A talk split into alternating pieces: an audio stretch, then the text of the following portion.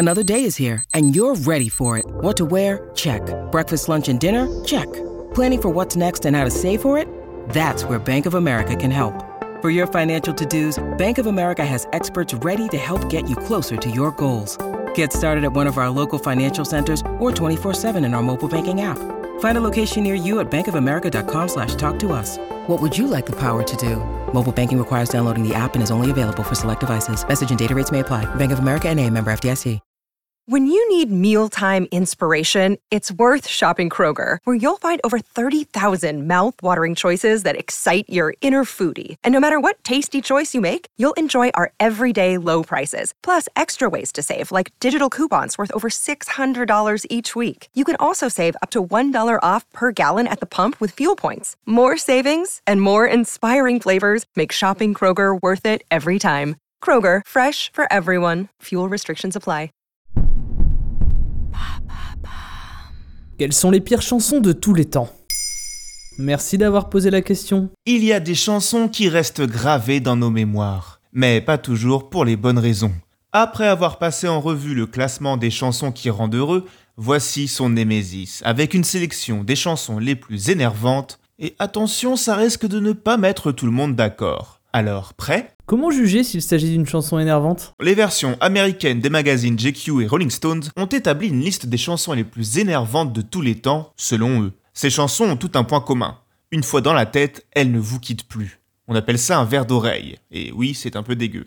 Quelques notes, quelques mots clés entamés et c'est terminé. Vous vous retrouvez à chantonner Let It Go toute la journée, bloquant sur le même passage en boucle. Et cela arrive notamment lorsque votre esprit cherche à se changer les idées. Devant la perspective de tâches ennuyeuses, l'oreille interne se focalise sur une ritournelle, comme si la partie de nous qui devait faire ce qu'on lui ordonne ne nous obéissait plus. Explique le neurologue Olivier Sack chez Le Point. Et pour rester dans la tête, pas forcément besoin de paroles, une mélodie entêtante suffit. Pensez à l'intro de Seven Nation Army ou de Final Countdown, à l'Ode à la joie de Beethoven ou au thème de la Panthère rose. L'autre raison, c'est le matraquage médiatique. Un procédé qui n'a rien de neuf puisqu'il se pratique depuis l'après-guerre et qui fait qu'on peut ne plus supporter un morceau qu'on adorait à l'origine. La pauvreté musicale ou le mauvais goût sont aussi des critères qui reviennent souvent. C'est le moment de passer à la démonstration avec la sélection des chansons les plus énervantes. Comme pour le classement des chansons qui rendent heureux, cette sélection est évidemment très subjective et anglo-centrée. Sinon comment expliquer que les lacs du Connemara n'apparaissent nulle part? La plupart du temps, ce ne sont même pas de mauvaises chansons à proprement parler, la liste contenant certains standards unanimement reconnus. L'exemple le plus frappant Alléluia de Jeff Buckley. Souvent considérée comme la plus belle chanson jamais écrite, elle est elle aussi en bonne place dans ses tops moins flatteurs. On en revient ici au problème du matraquage.